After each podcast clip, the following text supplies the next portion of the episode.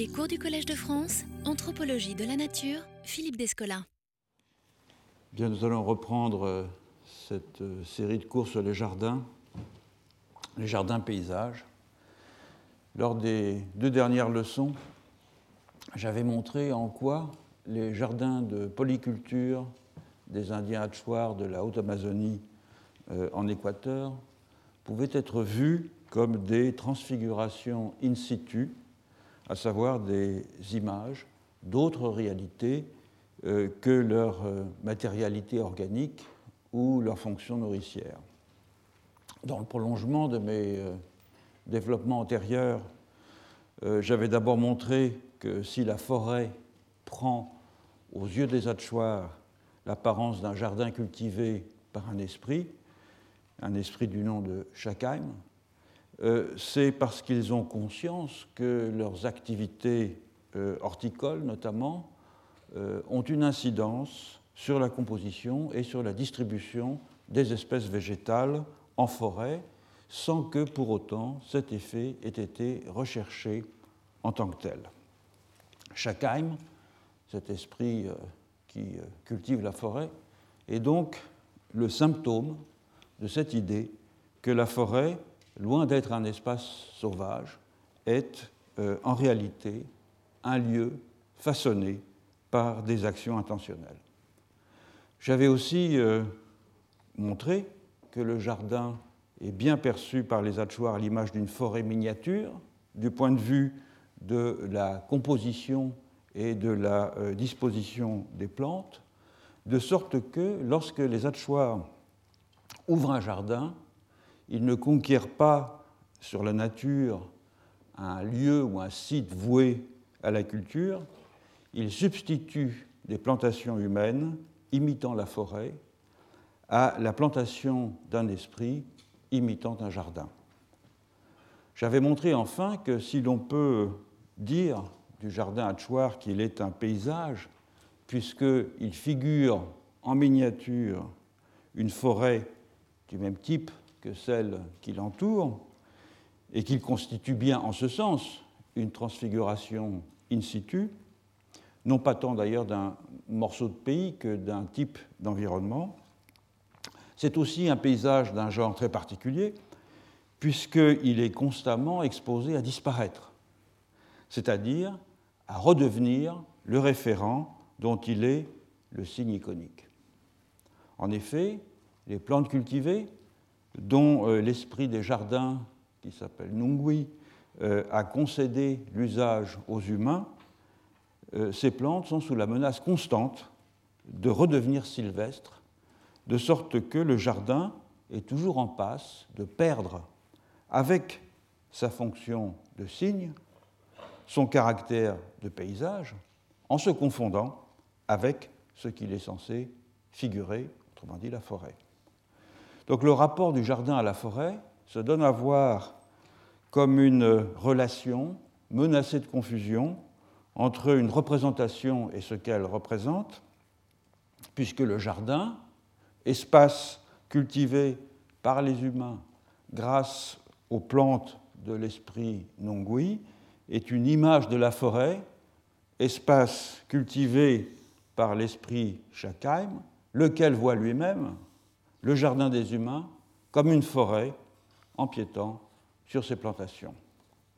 De sorte que le jardin en friche, qui redevient forêt aux yeux des Hatchoirs, est en réalité une forêt qui redevient jardin aux yeux des esprits. Je voudrais à présent examiner d'autres transfigurations in situ de jardins vivriers pour voir si l'on y retrouve cette confusion toujours possible entre le signifiant et le signifié que j'ai mis en évidence dans le jardin Hatchoir. J'ai choisi pour cela de rester en Amazonie et de prendre comme euh, élément de comparaison un groupe de trois sociétés voisines appartenant à l'ère culturelle qu'on appelle habituellement du nord-ouest amazonien, ces trois sociétés sont les Yukuna, les Makuna et les Mirania. Vous avez ici une carte. Vous voyez qu'on n'est pas très loin, à l'échelle de l'Amazonie en tout cas, du bloc Jivaro. la, carte est là. Donc le, petit encart ici, on est, le bloc Givaro est là. Vous voyez, à l'échelle de l'Amazonie, ce n'est pas grand-chose, c'est un millier de kilomètres. Les Macunas sont sur le Rio Pira-Paraná, les Yucunas sont sur le Rio, euh, la rivière de Miriti-Paraná, et les Miranias sont sur le euh. Ils sont euh, à peu près éloignés à 50 km, d'une cinquantaine de kilomètres les uns des autres. Donc ces, sociétés, ne sont pas situées très loin géographiquement de l'ensemble Givaro, mais elles présentent néanmoins euh, des différences significatives avec celui-ci. Elles sont localisées pour l'essentiel en Colombie, je parle de, l'ensemble du nord-ouest amazonien, hein. euh, euh, avec quelques zones de peuplement au Brésil et au Pérou, et ces sociétés du nord-ouest amazonien partagent un même type d'organisation sociale, bien qu'elles parlent des langues différentes. La forme traditionnelle d'habitat, ben, c'est une grande maison commune qu'on appelle euh, dans l'espagnol de la région une maloca. Euh, la plupart des tribus qui composent euh, cet ensemble sont exogames et elles obtiennent leurs épouses dans des groupes qui parlent une autre langue. Donc il y a un bloc significatif de sociétés qui pratiquent l'exogamie linguistique dans lequel on épouse toujours des femmes qui viennent, puisque la résidence est patrie locale, dans des sociétés où les hommes parlent une langue différente. Euh, cette euh, étroite complémentarité euh, des groupes linguistiques du fait des échanges matrimoniaux est renforcée par toute une série d'autres mécanismes intégrateurs qui contribuent, par-delà la diversité des langues, bah, évidemment on est dans des sociétés qui sont polyglottes, puisqu'on parle au moins deux ou trois langues indigènes, sans compter évidemment la langue euh, véhiculaire, qui pour l'essentiel est ici l'espagnol et un peu plus euh, à, l'est le portugais. donc quels sont ces éléments intégrateurs? C'est la mythologie d'abord qui unifie tous les groupes dans une origine commune et qui leur assigne un territoire et une place hiérarchisée en fonction de leur ordre d'apparition euh, dans la Genèse mythique. Et c'est là une des grandes différences par rapport à l'ensemble Givaro dont je parlais au cours des euh, dernières leçons. Euh, les sociétés du nord-ouest amazonien sont en effet hiérarchisées. Elles sont hiérarchisées entre elles, à savoir que les groupes de, filiation les plus prestigieux sont ceux qui furent engendrés en premier dans cette Genèse mythique et qui sont donc dans euh, euh, l'aval euh, des fleuves. Et puisque la Genèse mythique, c'est soit des pirogues, soit des anacondas qui remontent les fleuves en déposant ou en se coupant en morceaux et en déposant des groupes de filiation dans certains sites précis, c'est aussi une hiérarchisation en leur sein, avec des statuts qui sont très marqués, en différence très nette avec l'ensemble Givaro, euh, avec des chefs de maison, des chefs de Maloka, euh, qui ont une autorité euh, relative quand même sur les, membres de la Maloka, de, de chamans et puis différents types de spécialistes rituels. cette hiérarchie a beau être purement symbolique, c'est-à-dire elle n'engendre pas de disparité de pouvoir, de disparité de richesse, elle n'en joue pas moins un rôle important dans la façon dont ces sociétés conçoivent leurs relations entre humains et non-humains, et notamment leur idée du végétal, comme on va pouvoir le voir. Ensuite, euh, toutes les sociétés de cette région euh, célèbrent un culte à quelque chose qui est assez difficile à définir, qui s'appelle Yurupari.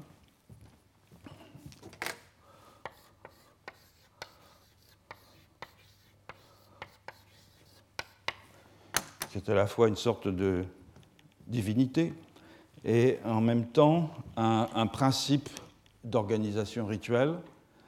Euh, ce culte se célèbre lors de euh, cérémonies au cours desquelles on procède aux initiations masculines. Euh, mais l'objectif principal de ces cultes, c'est de renouer le contact avec les héros fondateurs de la civilisation et avec les normes idéales d'existence que ces héros fondateurs ont jadis institué. Donc chaque fois qu'une maloka euh, organise l'une de ces cérémonies. On va inviter des membres de tribus voisines, quelquefois assez, qui sont assez loin, à y participer avec leurs instruments de musique ou siègent dans ces instruments, des trompes, des flûtes, euh, l'essence, Europari, de leur propre groupe de filiation. Donc cette complémentarité euh, des groupes du nord-ouest amazonien dans euh, un rite qui, d'une certaine façon, retrace et réinstitue l'étiologie de la totalité qui les englobe, réaffirme ainsi périodiquement l'unité des valeurs qu'ils partagent. Alors au sein de, cet ensemble général du nord-ouest amazonien, les Makuna forment un groupe euh, d'environ 900 personnes qui parlent une langue de la famille euh, tucano-orientale et euh, donc qui vivent, comme je l'ai dit tout à l'heure, sur le cours inférieur du Piraparana.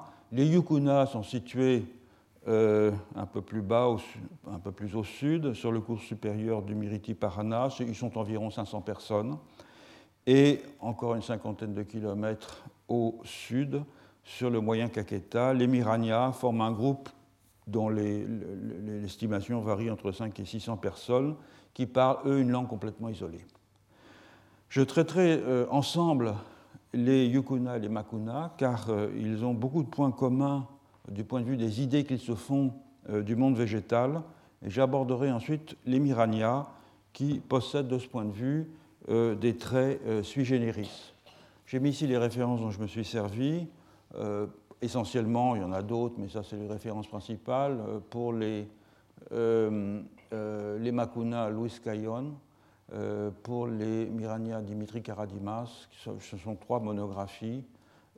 et pour les Yukuna, la monographie de Maria Clara van der Hammen.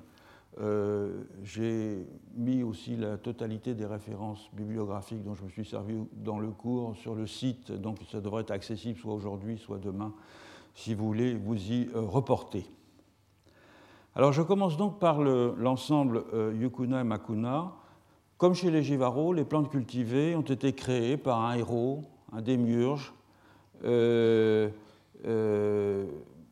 comme chez les Jivaro aussi, ces plantes ont disparu une première fois avant d'être à nouveau disponibles et d'exister sous la forme de personnes. Le mythe euh, euh, de Kanuma, qui est, un mythe yukuna, donne une bonne idée euh, de ce processus. En effet, dans toute cette région du nord-ouest amazonien, on raconte que les femmes possédaient jadis le pouvoir politique et le pouvoir rituel, et notamment le pouvoir de jouer des instruments de musique euh, du rite de, Yurupari et qu'elles le perdirent, ce pouvoir, lorsque euh, un euh, héros culturel leur vola les flûtes sacrées nécessaires à cette cérémonie de Yurupari. En représailles, les femmes s'enfuirent en emportant les plantes cultivées qu'elles avaient reçues lors d'une première genèse. Et chez les Yukuna, le héros culturel, le voleur des flûtes, s'appelle Kanuma. Et c'est ainsi qu'il parvient à récupérer les plantes cultivées. Donc je vous donne un résumé, hein, bien sûr, de ce, mythe qui est très long, euh, tel qu'il est euh, rapporté par euh, Maria Clara van der Hamen. Après le départ des femmes, Kanuma vivait de fruits de cueillette. Et il prit diverses femelles animales comme épouses, mais aucune ne pouvait lui préparer de la nourriture avec des plantes cultivées. Après diverses euh, péripéties, il finit par épouser la fille cadette de Heichu. Heichu, c'est un héros civilisateur aussi. Et cette fille cadette s'appelait Mairero, c'était la mère des poissons, donc un esprit qui contrôlait la destinée des poissons, si vous voulez. Il s'ensuit divers épisodes dans lesquels Kanuma se révèle incapable d'indiquer à sa nouvelle épouse où elle doit aller récolter le manioc, ou encore des ignames. Dans le premier cas, par exemple, il lui dit voilà, le jardin de manioc est là, et elle va là et elle ne voit qu'un chablis, donc une clairière provoquée par la chute d'un arbre. Donc là où Kanuma, lui, voit un jardin de manioc, elle ne voit qu'un chablis, une clairière. Euh, elle demande où aller récolter des ignames. Kanuma lui dit ben, Tu suis les gens de Mamaloka. Et ils vont en forêt. Et là, au lieu de récolter des ignames, les gens de Mamaloka recueillent des ignames sauvages ou des feuilles d'une plante sylvestre qu'ils appellent de la coca. Alors évidemment, la femme se moque de son mari en disant Mais ça, ce n'est pas des plantes cultivées. Euh, et elle lui dit Mon père a toutes les plantes cultivées.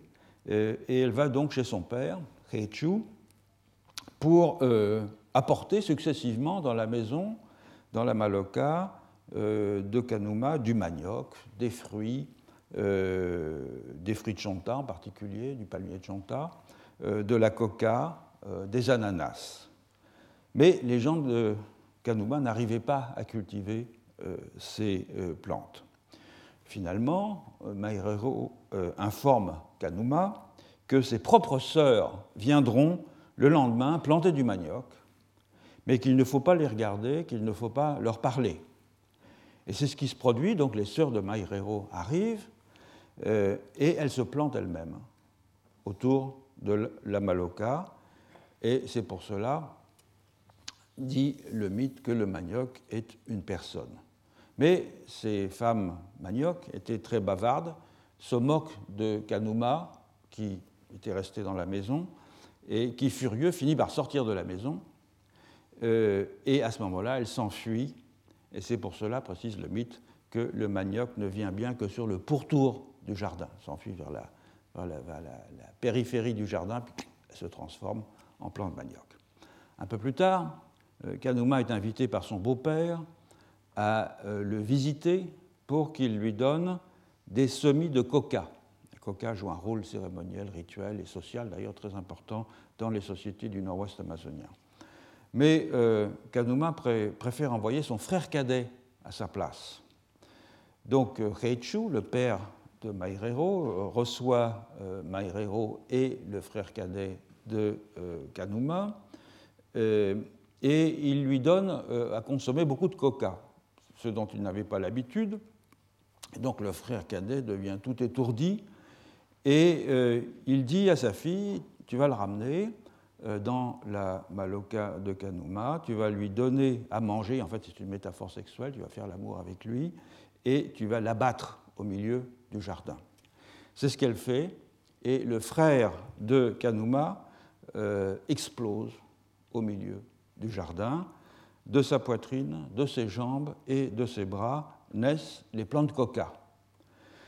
Le père de Maireo continue euh, ensuite à envoyer des gens qui se transforment les uns après les autres en palmiers de chonta, en ananas, en arbres fruitiers ou maris, etc. Donc on voit qu'après la première disparition des plantes cultivées, euh, celles-ci reviennent sous la forme de personnes qui sont toutes des frères ou des sœurs de Mairero, la mère des poissons, et qui sont donc des consanguins ou des consanguines, des cultivatrices, comme c'était le cas, si vous en souvenez, chez les Givaro, à l'exception de la coca, qui euh, est maintenant cultivée par les hommes et qui est, assez logiquement, un consanguin du héros culturel, puisque c'est son frère cadet. Donc dans une grande partie du piémont amazonien, on le voit, euh, domine ainsi cette idée que les plantes cultivées sont des personnes métamorphosées et que celles-ci sont des parents consanguins des femmes qui s'en occupent, par contraste avec le lien des hommes aux animaux qu'ils chassent, qui est conçu comme un rapport d'affinité, un rapport d'alliance de mariage, un rapport entre beaux-frères, ou entre beaux-parents euh, s'il s'agit des maîtres du gibier qui sont conçus comme les parents des animaux. Or, ceci a des conséquences sur la distribution et la disposition des plantes dans le jardin, euh, disposition qui euh, reproduit la disposition des lieux dans la Maloca, dans la grande maison commune. Alors, on va d'abord voir cette dernière. C'est une Bon, ça c'est une photo, mais la plupart des malocas du euh, nord-ouest amazonien euh, euh, ont, cette même forme architecturale. Celle-ci c'est une maloca yukuna, et le plan elles sont assez souvent aussi organisées selon ce même plan, qu'elles soient plus ou moins rondes ou plus ou moins ovoïdes. Donc là, on prend l'exemple des, des, des, Yukuna. Comme pour les autres peuples du nord-ouest amazonien, donc, la, la, la, Maloca, la maison, la grande maison commune, est une image réduite du cosmos. Et c'est un, un, dispositif qui a beaucoup retenu l'attention des spécialistes euh, de ces sociétés, sur lesquelles existe une importante littérature. Je ne vais pas rentrer dans le détail ici, faites-moi confiance, c'est un modèle réduit du cosmos toutes les parties de la maison renvoient à des éléments du, ciel, euh, il y a des rivières souterraines, etc. Enfin, bon, il y a une immense littérature. Donc voilà, moi je voudrais surtout dire un mot euh, de la disposition spatiale euh, de, la, maison. cette disposition spatiale, elle est organisée selon une série de contrastes entre les affins et les consanguins, masculins et féminins, euh, entre les hommes et les femmes, entre les aînés et les cadets, entre les espaces rituels et les espaces profanes. Vous avez donc un axe nord-sud qui malheureusement ici euh, est, indiqué en fait de, gauche à droite. J'ai repris le schéma qu'avait fait Van der Hamen qui divise la maison entre un espace euh, masculin euh, qui est euh, à, l'ouest et un espace féminin qui est à l'est. Cette disposition, avec une assignation des sexes aux points cardinaux, est assez classique dans la région. Elle peut varier, par exemple, chez les, Makunas, c'est l'inverse. Ce sont les hommes ou l'espace masculin qui est à l'est et l'espace féminin qui est à l'ouest, chacun avec sa porte euh, d'entrée. Celle-ci est un peu décalée. Euh, chaque famille nucléaire occupe euh, un site sur le pourtour de la Maloca. Le maître de maison, qui est ici, étant toujours situé face à la porte principale. Et selon que les liens de parenté de chaque famille avec le maître de maison, euh, les familles seront euh, situées sur le flanc sud pour les consanguins, donc ici, et sur le flanc nord pour les affins. Et de même, les fils cadets sont situés au nord, les fils aînés au sud. Et enfin, une division concentrique sépare l'espace domestique, l'espace d'habitation. Là, ce sont des hamacs hein, qui sont euh, suspendus. Euh, c'est là qu'on fait aussi la cuisine. Et puis l'espace central, qui est un espace euh, rituel, où se tiennent les, danses, où certaines des cérémonies de Yurupari se déroulent, etc. Le jardin est organisé à partir des mêmes catégories. une partie antérieure masculine, une partie postérieure euh, féminine, un centre ritualisé et une périphérie euh, domestique avec un bas féminin et un haut masculin. Voilà un modèle euh, du jardin, toujours chez les Yukuna, dessiné par Van der Hamen. Dans l'ordre des plantations, c'est le manioc qui vient en premier, qui est planté en euh, tâche, qui est une plante féminine euh, cultivée par les femmes. Donc tout ça, c'est du manioc, vous voyez. Là, ici. Ensuite vient la coca, qui est une plante euh, masculine manipulée par les hommes et qui est plantée selon un schéma en croix, ici, au centre, donc dans l'aspect, dans la partie, si vous voulez, la plus euh, ritualisée euh, du, jardin comme le centre est la partie la plus ritualisée euh, dans la maison. Ce schéma en croix est une référence au corps du frère cadet de Kanuma, à partir duquel jaillit la coca. Il explose, il tombe les bras en croix, les jambes écartées, et c'est donc cette plantation de coca qui est la représentation de ce frère cadet. Plusieurs mythes assimilent euh, la coca à un os, qui est un élément masculin, de sorte que l'on peut voir le jardin comme une sorte de corps animal ou euh, même humain. Euh, au centre, les plantes coca forment le squelette, entouré des taches de manioc, qui symbolisent la chair et le sang qui sont cultivés par les femmes. Les autres plantes complètent en somme le, mobilier ontologique du jardin. Euh, l'ananas, par exemple, est planté en rangées régulières. Ça, c'est des ananas. Hein. Euh, et là aussi. Qui euh, délimite un espace séparatif entre la coca et le manioc, qui est en principe équivalent à l'aire de danse intermédiaire dans la maloca entre l'aire rituelle centrale et la périphérie domestique. C'est donc équivalent à ça.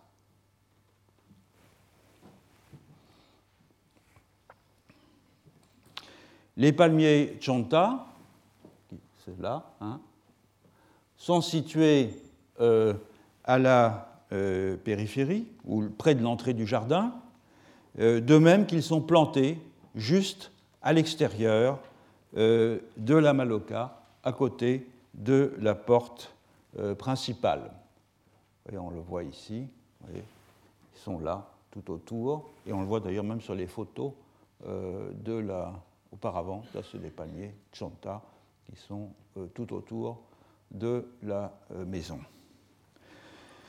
L'arbre fruitier Umari, qui est un Poraceiba sericea, dont le mythe euh, relate qu'il est un frère euh, du manioc, des femmes manioc, est planté à l'avant du jardin, euh, tandis que d'autres plantes comme le caimitier ou le, la guaba, qui sont des, ingas, sont mélangées avec le manioc, dont elles sont dites des compagnons.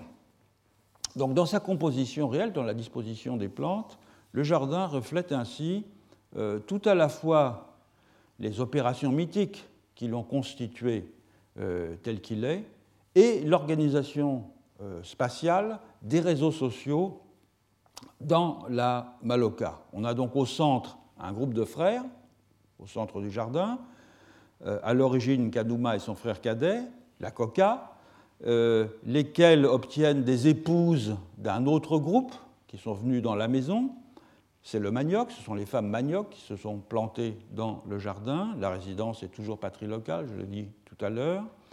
Les frères des femmes manioc, les palmiers, chonta, euh, l'ananas et euh, l'oumari se situent sur le devant du jardin, tandis que certains arbres fruitiers, qui sont des compagnons euh, des femmes, des femmes manioc, se situent à la périphérie, c'est-à-dire à la distance sociale maximale, puisque d'une certaine façon, ils sont en compétition avec le noyau de frères pour les mêmes femmes. Donc la disposition du jardin, c'est un modèle réduit de la structure sociale et des réseaux de relations sociales au sein de ces sociétés euh, du nord-ouest amazonien. Chez les Makuna, donc ça c'est le modèle Yukuna, chez les Makuna, euh, la disposition des plantes est analogue. Je cite euh, Louis Caillon euh, à ce propos. Donc, ouvrez les guillemets, le jardin possède chez les, chez les Makuna une distribution spatiale masculine et féminine qui a les mêmes associations que les espaces de la Maloka, à savoir un centre masculin et une périphérie féminine. La coca plantée en forme de croix au centre du jardin, donc chez les euh, Makuna aussi, la coca est plantée en forme de croix, euh, le divise en quatre parties correspondant aux points cardinaux, ce qui lui donne ainsi les coordonnées du cosmos. Autour de la coca, poursuit euh, sont disposés les arbres d'Ouvilla, c'est le Puruma secropiefolia, euh, et entre l'Ouvilla et la coca sont plantés les ananas en rangée délimitant des lopins de manioc. Le, mythe, d'ailleurs, euh, d'origine des plantes cultivées chez les Makuna est très très proche aussi du mythe Yukuna. Ce sont des gens qui parlent des langues différentes. Hein. le héros culturel qui s'appelle Iba se nourrit aussi au début de fruits sylvestres, ainsi que ses parents dans la Maloka, lesquels sont des animaux.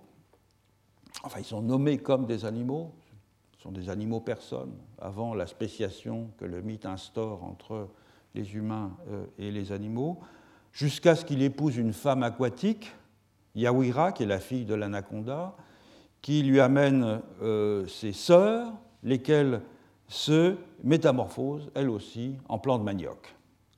Yawira amène ensuite la coca et le tabac, puis le reste de ses frères qui se convertissent tous en une espèce ou en une autre de plantes cultivées. Chez les Mirania, enfin, la coca est aussi plantée au centre du jardin, j'y reviendrai plus longuement tout à l'heure, euh, mais non pas en croix, mais en rangées plus, euh, parallèles, qui sont assimilées à la colonne vertébrale du jardin, euh, écrit Dimitri Karadimas. Et comme on le verra plus tard, ce rapport explicite entre coca et squelette indique chez les Mirania une anthropomorphisation du jardin qui est beaucoup plus nette euh, que dans les groupes voisins. Voyons à présent le rapport entre le jardin et la forêt. Dans les trois groupes, chez les Yukuna, les Makuna et les Mirania, il est impératif de négocier avec les esprits de la forêt la permission d'ouvrir un essar. C'est une tâche, cette négociation, qui est dévolue au chaman du groupe local qui va offrir de la coca au maître des lieux. En effet, tous les éléments du monde, tous les aides, tous les sites ont un maître avec lequel il faut compter lorsque euh, on entreprend une activité quelconque. Chez les Yukuna, qui, on s'en souvient, ne dépasse guère les 500 individus, le nombre de maîtres est considérable, de même que la diversité de leurs apparences euh, et de leurs fonctions, au point qu'on peut penser qu'il y a beaucoup plus de maîtres qu'il n'y a d'humains. Ce qui est en, général d'ailleurs une caractéristique assez commune de beaucoup de sociétés amazoniennes, c'est un monde qui est pauvre en humains et qui est riche en non-humains et beaucoup des interactions se passent de ce fait entre humains et non-humains plus qu'entre les humains, bien que celle-ci évidemment est, est court aussi. Alors les maîtres yokona sont euh, caractéristiques des esprits animistes tels que euh, je les ai euh, définis autrefois. Je rappelle qu'en régime animiste, la plupart des objets du monde sont animés par une intériorité que les yukuna appellent une pensée et qui est euh, spécifique à chaque classe d'objets, dont les humains.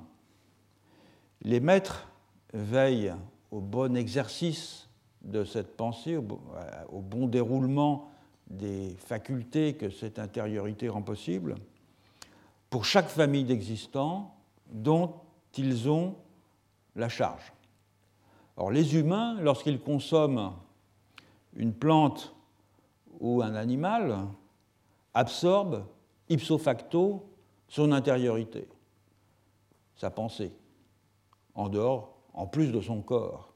Il faut donc demander l'accord du maître de l'espèce pour pouvoir absorber cette intériorité sans danger, faute de quoi on encourt le courroux de ce maître et on encourt sa vengeance sous la forme de maladies lesquelles maladies sont euh, en quelque sorte des subjectivités de non-humains mal digérées. Et en fait, une grande partie du travail du chaman consiste à rendre digestibles euh, ces euh, subjectivités des non-humains qu'on absorbe avec leur corps animal ou végétal. Il en va de même chez les Makuna, hein, qui ne sont guère plus nombreux que les Yukuna. Eux, ils appellent armes les principes actifs que chaque espèce a reçu en partage lors de la Genèse euh, mythique, principe qui détermine euh, les habitudes alimentaires et les pratiques reproductrices de ses membres. Chaque ensemble d'armes, qui est décrit par les makunas comme des échardes, comme des plumes, comme du venin, comme de la salive, etc., objective ainsi un faisceau de dispositions euh, biologiques et de, dispositions éthologiques euh, qui sont réputées intrinsèques à l'identité d'une espèce. Et avant de consommer toute nourriture végétale ou euh, animale, les makunas chantent donc mentalement une incantation qui est destinée à la décontaminer, à lui faire perdre ces lambeaux d'intériorité qui sont encore attachés à sa substance physique, de façon à la dépouiller de ses principes nocifs et à renvoyer ces principes vers le lieu de résidence collectif de euh, l'espèce euh, où les membres de cette espèce vivent sous le contrôle de leur maître.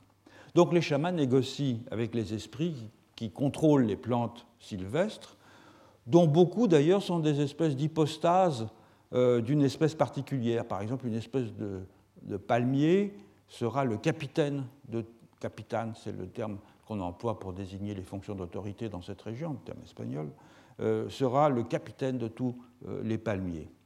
Et ils font cela, cette négociation, les chamans, afin d'obtenir l'autorisation pour les membres de leur maloka d'ouvrir un essar et donc d'empiéter sur le domaine que les esprits maîtres de la forêt contrôlent. Alors évidemment, l'une des difficultés, c'est qu'il est interdit euh, de mentionner les détails du pacte qu'un individu a noué avec des esprits. C'est très souvent le cas en Amazonie, on ne peut pas révéler les visions que l'on a eues lorsqu'on a eu des contacts avec un esprit, de sorte qu'il est très difficile d'obtenir des informations détaillées sur la nature même des tractations que les chamans euh, mènent euh, avec les esprits de la forêt au moment d'ouvrir un dessart. Chez les Mirania également, il convient euh, d'amadouer les esprits avant de, de, dessarter, tout à la fois les esprits qui euh, protègent les arbres et ceux qui contrôlent les serpents, euh, puisque ces derniers, c'est aussi une constante de la région ou dans d'autres régions de la, zone tropicale aussi, représentent un danger permanent lors des abattis où on fourrage avec les sables d'abattis dans les fourrés et on court le risque de se faire mordre par des serpents et par toutes sortes d'autres insectes d'ailleurs dont la morsure peut survenir dans les mêmes circonstances et peut être parfois fort désagréable. Enfin, chez les Yukuna, il est aussi euh, impératif de procéder à une dévolution formelle du jardin au maître de la forêt au terme de son cycle euh, productif, euh, environ, disons, trois ans après sa mise en culture. Et c'est encore le chaman qui va officier pour cette dévolution. Alors, par contraste avec le cas euh, qu'on a vu lors des dernières leçons, dans lequel le jardin est euh, tout à fait euh, ostensiblement une transfiguration opérée par les humains de la plantation d'un esprit, les jardins Yukuna et les jardins Makuna ne sont pas à proprement parler des imitations de la forêt qui serait perçue comme le jardin euh, des maîtres des plantes sylvestres, puisque la végétation de la forêt n'est guère présentée comme étant cultivée euh, par eux. Alors il y a bien remplacement euh, d'une végétation contrôlée par les esprits, par une végétation contrôlée par les humains, végétation qui est elle-même faite de héros mythiques transfigurés, puis d'évolution formelle à la juridiction des esprits d'un espace qui a été temporairement détourné, disons, de ses finalités propres. Euh, mais néanmoins, euh, il n'y a rien dans la littérature ethnographique sur les yukuna et sur les makuna euh, qui permettent d'inférer que le jardin est une image miniature de la forêt, comme c'était le cas chez les Achuars. Les indications que donnent les mythes et les rites sont plutôt que le jardin est assimilé à un organisme vivant sui generis, avec son ossature, avec ses fonctions distribuées, avec ses flux de substances, et que cet organisme est lui-même une image de la Maloka, de la maison commune, comme figuration du monde en réduction. Alors voyons maintenant plus précisément ce qu'il en est chez les Miranias, où cet enchâssement d'images paraît beaucoup plus manifeste que chez les Yukuna et chez les Makuna, et où l'on trouve également, comme chez les Hachoirs, l'idée que la forêt est la plantation des esprits. Commençons par ce dernier point. Chez les Mirania, écrit euh, Dimitri Karadimas, je cite, La forêt n'est en fait qu'une plantation, il le dit tout à fait explicitement, sous la responsabilité d'un maître, comme le seraient les plantations chez les humains. Fermez les guillemets. Dans les faits, toutefois, il faut distinguer entre deux types de forêts. La forêt proche de la maison, que j'ai appelée euh, à propos dans le cas de Chouard la forêt verger, et la forêt lointaine. Et chacune de ces forêts est habitée par des animaux différents et sous le contrôle de maîtres différents. La forêt proche, elle est fréquentée par le petit gibier qui est venu se nourrir euh, des produits du jardin, des prédateurs du jardin tout simplement, et venu se nourrir aussi des produits des anciennes parcelles retournées en friche euh, qui sont à proximité. C'est un espace domestique, c'est un prolongement euh, de la Maloca, et les animaux qui s'y trouvent peuvent donc être chassés sans demander d'autorisation au maître, d'autant qu'ils sont d'une certaine façon déjà nourris euh, nolens volens par euh, les humains, bien qu'involontairement. Donc, en somme, euh, il s'agit presque d'un élevage.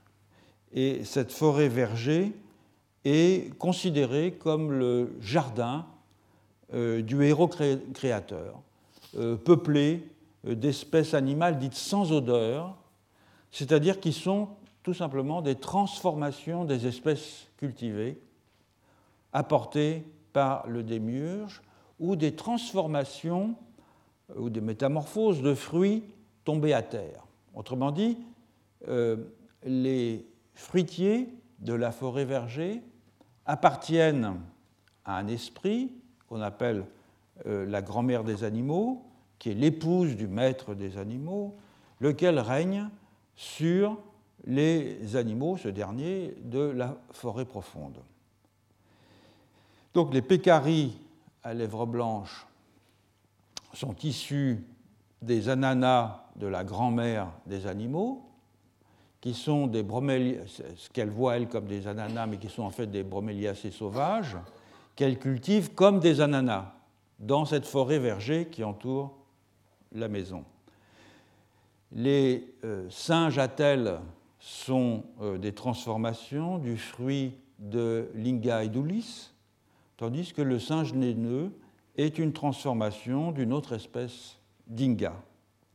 Donc la chair du gibier qui est chassée dans la forêt proche, dans la forêt verger, est ainsi végétalisée, c'est-à-dire qu'elle est moins dangereuse que la chair euh, du gibier qui est chassé dans la forêt profonde, qui, elle, euh, est la chair d'une personne imprégnée de son intériorité, donc porteuse de contamination.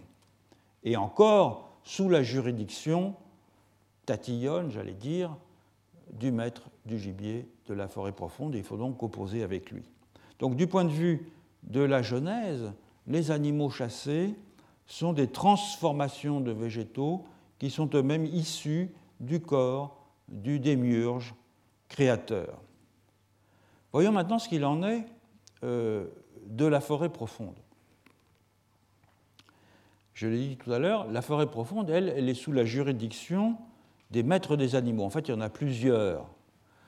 Et euh, elle est sous la juridiction aussi des prédateurs qui ont euh, vis-à-vis des animaux le même type de comportement que les maîtres de Maloka vis-à-vis de leurs dépendants. Les prédateurs, c'est toujours la même trilogie en Amazonie, c'est le jaguar, l'anaconda et l'aigle à harpie, qui sont les plus grands prédateurs euh, dans les différents étages écologiques euh, euh, de, cet écosystème. Le maître des animaux principal est aussi connu comme le maître de la forêt, et il est accompagné par deux frères, l'un qui s'appelle le père des singes et un autre qui s'appelle Chitia Guario, pas de traduction, et à eux trois, ils se répartissent la surveillance euh, des différentes strates. Le maître de la forêt, qui s'appelle Mei, euh, veille sur le gibier du sol, tandis que le père des singes évolue dans la canopée et veille sur les animaux euh, de cet étage, et que Chitia Guario, qu'on décrit comme velu, mais doté aussi de grandes ailes, a pour juridiction les animaux ailés. Et la principale nourriture de ces trois esprits, bien sûr, euh, ce sont les humains, qu'ils capturent euh, lorsque les humains s'aventurent dans la forêt profonde sans précaution et sans avoir fait d'offrande au maître euh, du gibier.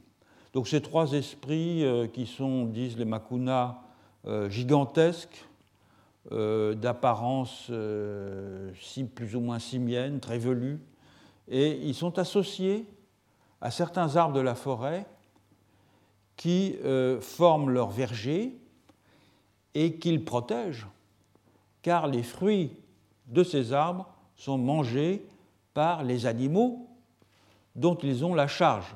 Donc ils cultivent d'une certaine façon le fourrage des animaux dont ils qui sont leurs animaux apprivoisés. Donc la forêt lointaine dans laquelle, vous l'aurez compris, euh, les Miranias n'aiment guère faire des incursions, euh, peut ainsi être vu comme le jardin des animaux dans lequel ils évoluent à l'identique des humains dans leur propre jardin. Certaines variétés euh, d'espèces cultivées sont d'ailleurs considérées comme des variantes humanisées de plantes sylvestres qui proviennent du jardin euh, des animaux. Et c'est donc au rebours du mythe aguaruna que j'avais exposé lors d'une précédente leçon, euh, dans lequel les plantes cultivées, suite à une malédiction, se transformaient en plantes sylvestres botaniquement proches. Les animaux utilisent ces plantes euh, sylvestres exactement comme les humains utilisent leurs plantes cultivées. Par exemple, une plante euh, sylvestre du genre Virola que les Mirania utilisent comme poudre à priser euh, est caractérisé comme le tabac des animaux. Et il faut demander l'autorisation euh, pour l'accueillir à son maître, qui est l'aigrette du ponant. Il en va de même avec une autre plante de cueillette qui est définie comme la coca euh, des animaux. Autrement dit, lorsque les humains abattent un essar pour créer un jardin, ils détruisent une partie du jardin des animaux. Et donc, ils doivent euh, s'attendre à une vengeance pour cette déprédation. Et c'est pour cela que les offrandes de coca et de tabac sont faites au maître de la forêt. De ce point de vue-là, donc, la situation Mirania est analogue à la situation Hatchwar. Les humains substituent leurs plantations aux plantations des esprits lorsqu'ils ouvrent un jardin. Mais dans le cas Mirania, l'opération est beaucoup plus risquée parce que la vengeance des esprits menace, alors que dans le cas Hatchwar, il n'y a pas vraiment de vengeance de Shakheim lorsqu'on ouvre un jardin. Au contraire, il conseille les humains euh, sur les lieux les plus appropriés pour ouvrir un essar. Alors passons maintenant à la façon dont euh, les Mirania se représentent non plus la forêt mais le jardin. Comme chez les Yukuna et comme chez les Makuna, la création des plantes cultivées se passe en deux temps. Le démurge euh, commence par faire advenir les plantes du jardin en y pensant, c'est-à-dire en euh, formant leur concept, pourrait-on dire en termes philosophiques, et en incorporant ensuite ce concept.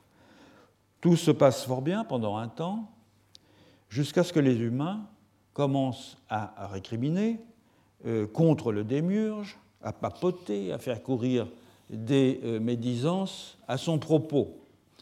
il n'est pas content et il décide alors de partir en emmenant avec lui, évidemment, les plantes cultivées. À la suite de nombreuses péripéties, il redonne les plantes cultivées aux humains, mais il décide en même temps de créer pour chaque plante un maître qui devra veiller sur elle. Il y a donc à présent, selon ce que dit le mythe, qui les mentionne individuellement pour chaque plante, plus de 80 esprits maîtres des plantes, dont 30 maîtres pour le seul tabac, certains décrits avec beaucoup de euh, précision. La plupart de ces maîtres des plantes cultivées sont des esprits qu'on pourrait appeler punisseurs, c'est-à-dire qu'ils sont rendus responsables des maux qui affectent les humains s'ils se comportent mal dans les jardins. Par exemple, alors ce sont pour la plupart ces maîtres, ils ont la forme d'insectes.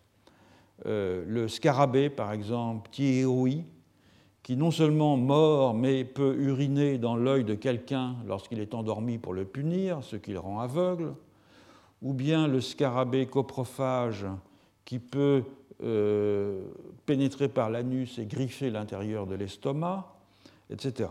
Donc c'est des esprits punisseurs désagréables qui sont euh, à l'origine des maladies qu'on appelle des maladies du jardin, qui sont les maladies en fait les plus communes euh, qui euh, sanctionne non seulement un mauvais traitement des plantes cultivées, mais aussi tout manquement en fait à la morale publique. Certains des esprits sont de simples auxiliaires, par exemple, ils n'ont pas de fonction de rétribution ou de vengeance. Le fourmilier nain aide ceux qui désirent semer rapidement leur jardin car il aide à faire tomber les arbres ainsi qu'à ouvrir les trous pour les boutures. Commode. Toutefois, ces esprits-là sont très minoritaires. Et les plus communs sont bien les maîtres responsables des maladies dites du jardin, qui, donc, je l'ai dit, correspondent à des insectes fouisseurs, sectionneurs, euh, perceurs, urticants, euh, que l'on trouve effectivement euh, dans les jardins. Il faut être prudent quand on fourrage dans les plantes du jardin. Euh, car il arrive souvent qu'on tombe sur des choses qui font mal. Donc cet enchevêtrement complexe euh, entre les plantes cultivées, leurs maîtres punisseurs et les dégâts qu'ils font subir à l'intégrité physique des humains indique ainsi qu'il y a, dans l'esprit des Mirania, peut-on penser, une association étroite entre la plénitude des jardins et l'état du corps de ceux qui le cultive. Mais en fait, cette association va bien au-delà, puisque c'est le jardin tout entier qui peut être vu comme un corps, comme le corps du démiurge qu'il a créé. Alors ça, se vérifie dans plusieurs euh, caractéristiques. D'abord, dans la disposition des plantes, avec, comme on l'a vu euh, aussi chez les yukuna et chez les Makuna, les rangs de coca euh, au centre qui sont assimilés tout à fait explicitement une colonne vertébrale. Ils sont appelés la colonne vertébrale du jardin. Et les autres plantes autour qui forment la chair et le sang euh, de ce macro-organisme. Ça se vérifie aussi dans les représentations au sujet du manioc, qui est la plante la plus répandue dans le jardin. Selon les Mirania, en effet, le manioc serait un être qui porte trace du corps du démiurge. Les analogies, font-ils remarquer, sont nombreuses. Par exemple, les feuilles digitées du manioc sont composées de folioles qui euh, ressemblent aux doigts d'une main. Il y en a parfois cinq, il y en a parfois plus. Les euh, cicatrices foliaires sur la tige euh, centrales sont appelées les paupières de cette plante et à partir desquelles, par un œil donc, une autre plante peut renaître sur une bouture plantée dans le sol, bouture dont les racines sont appelées sa portée, comme pour un mammifère. Le temps de maturation des tubercules de manioc euh, oscille entre 7 et 12 mois après la plantation de la bouture. et euh, le temps moyen étant d'environ 9 mois, ce qui est explicitement comparé à la durée euh, de gestation d'un fœtus euh, humain. De ce fait, les femmes iraniennes voient moins les plants de manioc à l'instar de leurs propres enfants, comme c'était le cas à propos des femmes hatchoirs, que comme des enfants qu'elles ont la charge d'élever et dont elles veillent à la reproduction. En somme, elles ont un rôle de sage-femme et de nourrice euh, plutôt que euh, de mère. Cette relative prise de distance vis-à-vis -vis du manioc est compréhensible si l'on songe que le jardin est surtout une vaste métamorphose du corps du démiurge, puisque les plantes cultivées proviennent à l'origine des différents morceaux de sa personne. Et comme l'écrit euh, Dimitri Karadimas, auquel je me fonde pour cette analyse des euh, maltraiter les espèces du jardin revient à maltraiter la personne du démiurge. Alors on comprend qu'il puisse euh, vouloir se venger en confiant cette vengeance aux esprits maîtres des plantes cultivées, qui sont à la source de la plupart des maladies affectant le monde euh, euh, humain, le corps des humains.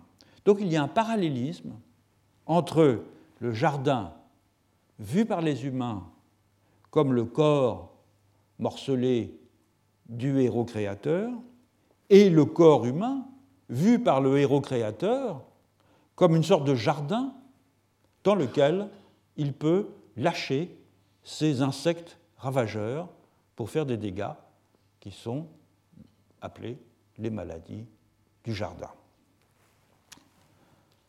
Donc, en conclusion, euh, si l'on euh, récapitule, comme je l'ai fait dans euh, ce tableau, les conceptions du jardin et de la forêt que j'ai passées en revue dans les quatre sociétés amazoniennes au cours de ces dernières leçons, on constate que le jardin est toujours une transfiguration in situ d'autre chose que de lui, soit de la forêt, soit du corps d'un démiurge, soit d'une maison microcosme conçue comme un organisme.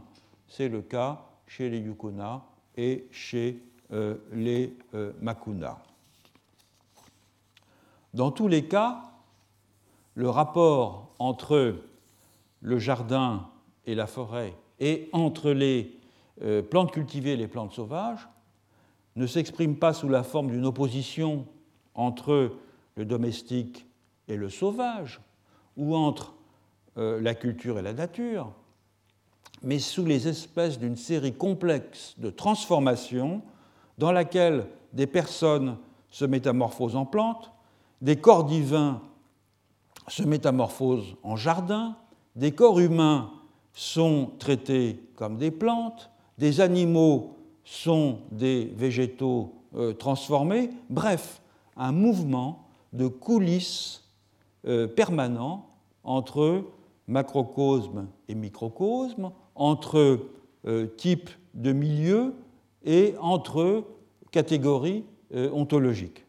Mouvement qui, je dois le dire, offre un aperçu vertigineux de la richesse de la pensée que les populations de cette partie du monde ont su développer à propos des échanges entre les différentes communautés biotiques.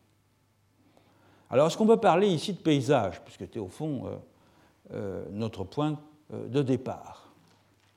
Si on admet ma proposition de considérer comme paysage une transfiguration in situ, c'est-à-dire un site aménagé afin, entre autres fonctions, de servir de signe iconique à une réalité différente de ce qu'il représente matériellement, alors il ne fait aucun doute que les jardins de ces quatre populations sont des paysages. L'idée de transfiguration est manifeste. Elle est manifeste dans les quatre exemples et elle est très explicitement formulée euh, pour les jardins Hatchoir et pour les jardins Mirania. Dans ces deux derniers cas, en outre, on observe une atténuation de l'écart entre le signe et le référent. Une atténuation qui convertit le paysage en un jardin ambigu. Dans le cas Hatchoir, je l'ai signalé, la plantation d'un esprit imitant un jardin est remplacée par des plantations humaines imitant la forêt, mais ces plantations sont sous la menace constante d'une disparition soudaine. Si les cultivatrices déplaisent à l'esprit des jardins Nongui, disparition qui de toute façon finira par se produire lorsque le jardin sera abandonné et que la distinction entre l'image et ce qu'elle représente eh bien, ne sera plus opératoire. Le jardin, alors, aura perdu sa fonction de paysage puisqu'il sera devenu une véritable forêt. Dans le cas Mirania, des plantations euh, d'esprit imitant un jardin sont remplacées par des plantations humaines issues du corps d'un autre esprit, mais ceux qui les plantent sont sous la menace constante, non pas de voir les plantes cultivées disparaître, mais de voir leur propre corps traité comme un jardin par les délégués de cet esprit, c'est-à-dire d'être démembrés, percés et découpés, à l'instar du démiurge qui est à l'origine des plantes cultivées. Là encore, l'ambiguïté règne en maître. La transfiguration initiale se paye du risque de voir les humains eux-mêmes se transfigurer, on pourrait dire, à leur corps défendant, et donc de voir les producteurs de signes devenir eux-mêmes des signes de ce qu'ils avaient figuré en édifiant leur jardin. Alors on verra lors de la prochaine leçon, à travers des exemples non plus euh, amazoniens mais euh, mélanésiens, si cette euh, mise en abîme du jardin paysage est caractéristique ou non de l'Amazonie. Retrouvez tous les contenus du Collège de France sur www.colège-2-france.fr.